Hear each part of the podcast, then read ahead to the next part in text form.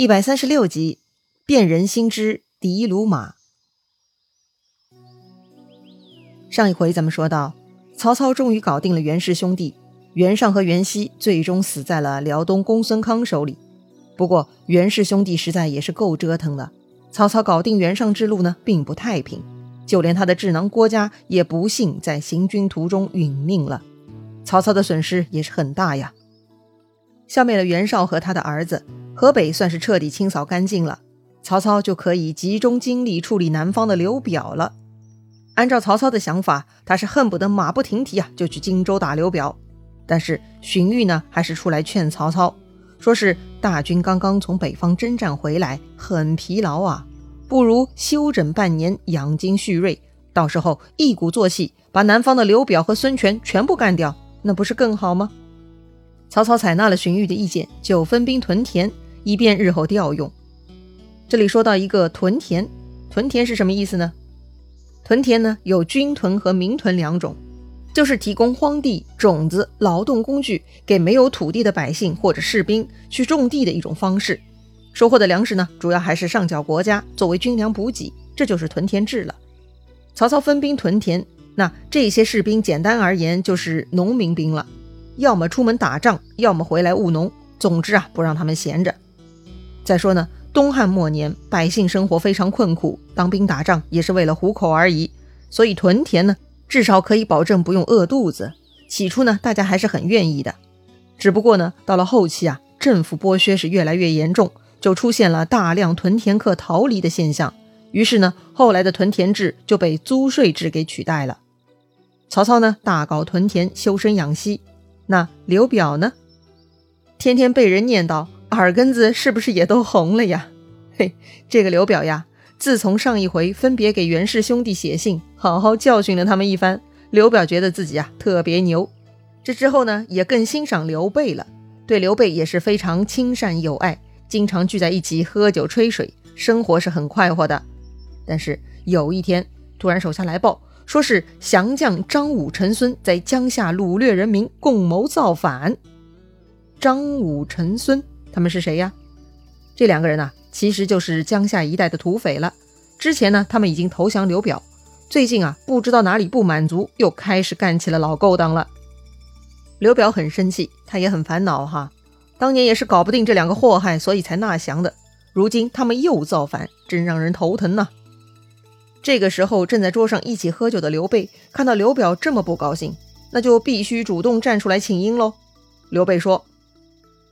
不需兄长忧虑，请让我去讨伐他们吧。刘表很高兴哈，关键时刻呢就需要干活的，不能光喝酒不做事儿啊。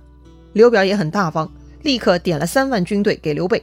刘备呢，当天就带兵去讨贼了。很快，刘备军队来到了江夏，土匪头子张武、陈孙呢也引兵来迎。两军相交哈，刘备这边，刘关张三兄弟加赵云四个人呢一起出马，站在门旗下。看着对面的张武、陈孙，哈，这个张武啊，其貌不扬，也很平淡，但是他骑的马却非同一般，那是极其雄峻啊。刘备一看呢，他就说：“这一定就是千里马了。”哎，说者无心，听者有意啊。旁边的赵云听刘备夸奖这匹马，他就立刻挺枪出阵，要去帮刘备抢马了。所以呢，赵云是二话不说，直接向骑着好马的张武冲了过去。张武纵马来迎，但是他只是鼠贼而已嘛，他完全不是赵云的对手。不到三个回合，张武就被赵云一枪刺落马下。张武刚刚落马，赵云就随手扯住辔头，牵马回阵，送给刘备了。赵云这个一气呵成啊，就好像是心爱的女子说：“那朵花好美呀。”于是呢，爱慕他的男子二话不说就冲出去把那花给抢回来了，送给这位女神一样哈。哈！张武的同伴陈孙在旁边看到这幅场景，那是火冒三丈啊！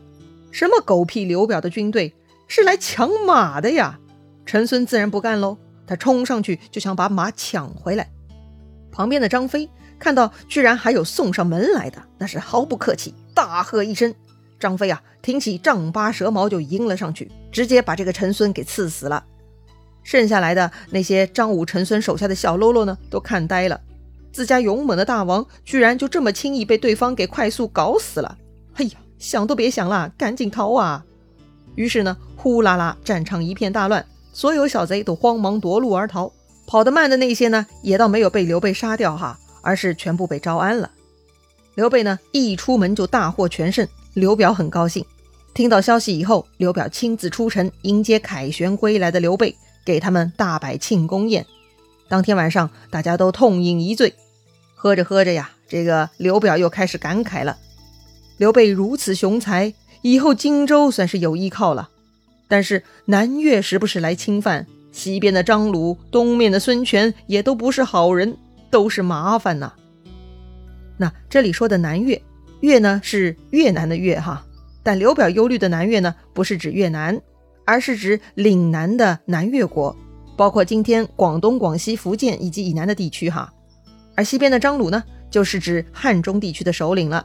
东边的孙权嘛，那就是江东孙吴势力了。刘备看刘表如此忧虑，就替他宽心，说呀：“兄弟，我有三个将领，都可以委派重用啊，可以让张飞防守南越边境，关羽守固子城，防守张鲁。”赵云嘛，守住三江口，抵挡孙权。哎，刘表一听很高兴。刘备虽然势力小，但是武将人才倒是非常充沛。刘备主动提出来让兄弟们效力，刘表那是求之不得，立刻就同意刘备的方案了。好吧，刘备兄弟呢，算是在刘表这儿打出风头了。那刘表这边的原班人马会怎么想呢？这种时候啊，往往是原班人马最不爽的时候了。哼，外来的和尚好念经是吧？刘备一来，主公眼里就瞧不上咱了啊！以蔡瑁为首的刘表老部将呢，就开始不爽了。特别是这个蔡瑁哈，他还是刘表的小舅子，所以呢，蔡瑁一旦心里有了想法，他就去煽动自己的姐姐蔡夫人了，说这个刘备啊，把自己人都派到重要岗位去了。这个刘备自己待在荆州，你一定是有阴谋诡计啊！日子久了就会成为祸患呐。蔡夫人一听呢，她就去刘表那儿扇枕头风了。她说呀：“我听说荆州人士跟他的往来结交很多，不可不防啊！不如别让他住在荆州，派遣到其他地方去吧。”刘表不以为然呐，他说：“玄德仁人也。”刘表相信刘备是好人，但是蔡夫人呢，还是说。知人知面不知心，你看他是好人，他却未必呀。这回呢，刘表没有反驳。为什么挑拨离间往往可以起到作用呢？因为啊，挑拨的内容往往不是事实，而是对未来的揣测。正因为不是事实，无法证伪，所以那些险恶的揣测呢，就会转变成一种恐吓，吓到这些被挑唆的人。这个刘表啊。虽然基于自己的判断觉得刘备是好人，但是他老婆的挑唆呢，就像是种在刘表心里的一根草哈。这个之后啊，但凡刘备有做的不好的地方呢，就会给刘表心里这个草啊浇水施肥，促使他长大呀。第二天，刘表出城见到刘备，看到刘备呢骑着一匹非常夺目的骏马，就问刘备了。啊，得知呢是杀掉张武得来的骏马，刘表是称赞不已。刘备很拎得清哈，老板如此夸奖这匹好马，那刘备必须要接林子呀。二话不说，他就把骏马送给刘表了。刘表很高兴哈，就骑着骏马回城了。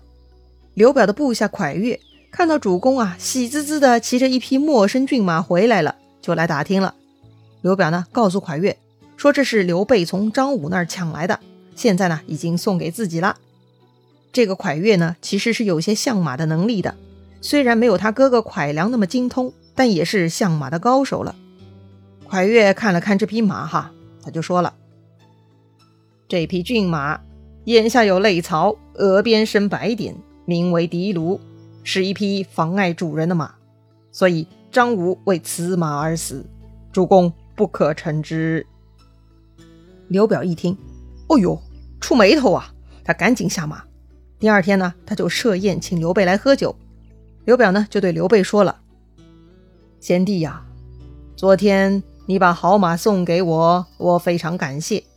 但是贤弟你时不时要外出征战，更需要用马，所以还是还给你呀。”刘备听刘表这么说呢，赶紧起身拜谢。要说刘备也是难得看得上一件东西的，否则人家赵云也不至于冲出去替他抢马的嘛。昨天是迫于无奈将骏马送给刘表，心里还是很舍不得的。这会儿刘表居然主动归还骏马，刘备还不得千恩万谢呀？刘表又说了：“贤弟住在荆州有些时日了，也不方便操练武功。襄阳下属新野县颇有钱粮，贤弟可以带本部军马屯驻于新野，如何呀？”这个嘛，就像当年刘备去小沛屯驻，虽然地方小了，但作为一县之主，其实也更自由。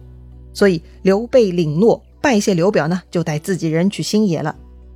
你看，刘备也没干啥，这的卢马事件也不是刘备故意招惹刘表的，但就这一个细微的摩擦，蔡夫人在刘表心里种的那根草呢，就长大了。这个刘表呀，还真的听了蔡夫人的话，把这个刘备派到别的地方去了。第二天，刘备辞别刘表就动身了。刚刚走出襄阳城，就遇到一个人呐，拦住了刘备的去路。这个人呢，拦在刘备的马前，长长的做了一个揖。他说：“公所骑之马，不可以乘也。”刘备一看，哎，这不是一级吗？一级是刘表的幕僚啊，他怎么跑到这儿跟自己这么说话呢？赶紧下马问他。一级呢，就告诉刘备了：“我昨天听蒯义度对刘荆州说了。”这马叫狄卢，趁则房主，所以才还给你的。使君怎么可以再骑呢？这里一级说的蒯义度呢，就是蒯越。这个刘荆州嘛，就是指刘表了。说白了，昨天蒯越、刘表的对话呢，都被这个一级给听见了。一级对刘备颇有好感，看到主公呢，又把狄卢马还给了不知情的刘备，一级呢，就有些看不惯主公刘表了。既然知道狄卢妨碍主人是灾星，应该处置掉就是了，怎么可以再还给刘备去祸害一个不知情人士呢？这件事情刘表做的不易呀，令人不齿。所以呢，一级要来通报刘备。好了，本来刘备刘表是相亲相爱的，刘表这里呢又被老婆吹了枕头风，开始怀疑刘备了。而刘备呢，被人善意提醒，也该知道刘表对自己的提防了。哎。这个世界呀，自古以来就是这样。